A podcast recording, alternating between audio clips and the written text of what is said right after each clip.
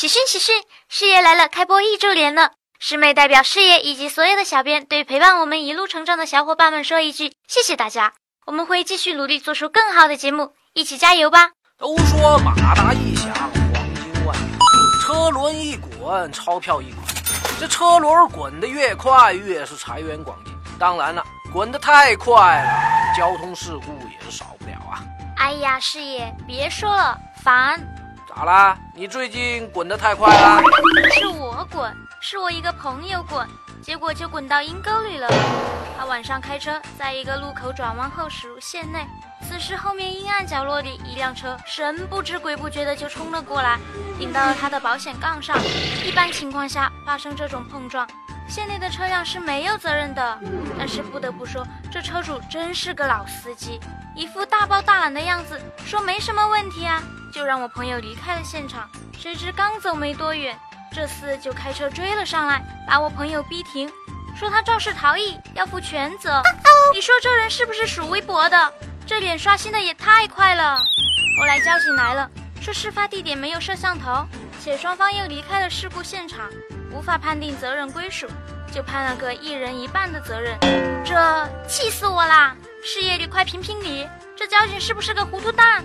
你别说呀，这事儿还真不能怪交警，就是师爷去了现场，也只能给个差不多的结论。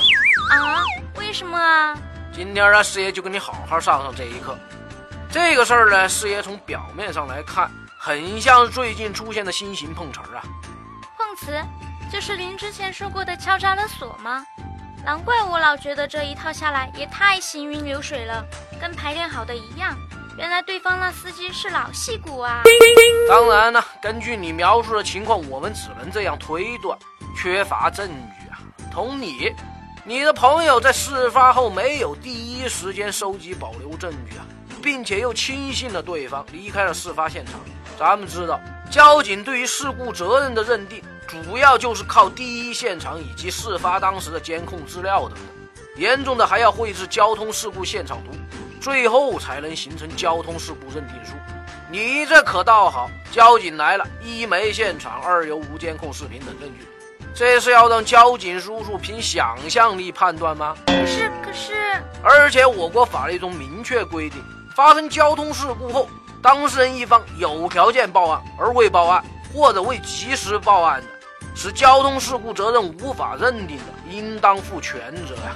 当事人各方均未报案的。交通事故责任无法认定的，应当负有同等的责任。好吧，这样看来还真是错怪交警叔叔了。不过那个司机也太阴险了，我从未见过有如此厚颜无耻之人。不过这脑洞一开，发财的路子还真是多啊！师妹，我等下…… 呃，不对，师爷，面对这些罪大恶极的敌人，我们应该怎么办啊？这种事儿呢，偶然还好。若是有心人设下了套，专门来坑人的，那就唯有做好防范措施了。首先，发生交通事故后，别急着去跟对方扯皮，也不要对现场做任何移动，第一时间呐，把现场拍下来，最好是小视频，越细致越好。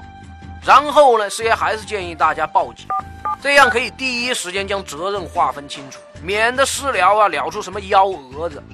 那师爷。我不破坏现场，不代表对方不会呀。要是他在我拍照前做了什么手脚，比如一哭二闹三上吊，外加撒泼打滚，把现场痕迹都销毁了，那咋办啊？这一点呢很关键呐。一般情况下，应该是要找目击证人或者摄像头，这也是交警划分责任的主要依据。但如果对方是有预谋的，选在人烟稀少又没有摄像头的地段，这时候师爷就要隆重推出我绝不外传的终极大招！哇，好期待，好期待，是什么呀？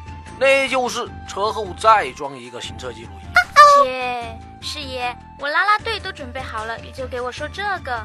我们要干货，不要水货。水货？呵呵，这方法虽然听起来没什么出彩的，但相当有效哦。而且根据我国法律规定。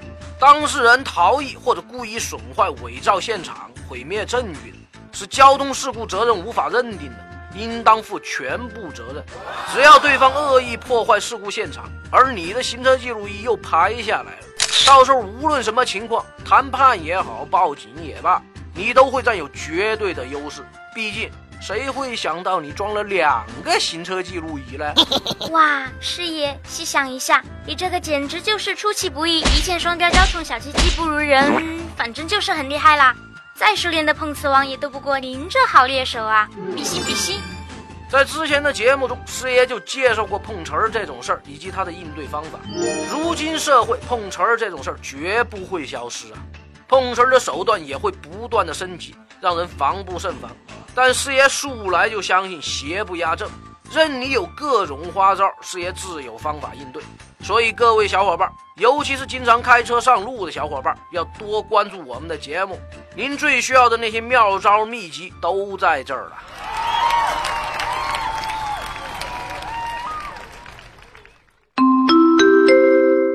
来了，用最最通俗、幽默的方式给大家讲解法律小知识，提供法律小方法。有问题的小伙伴，欢迎来跟师爷交流，我们会在第一时间根据专业人士的意见，给你最轻松易懂的答复。还有，要记得打赏哦，谢谢大家。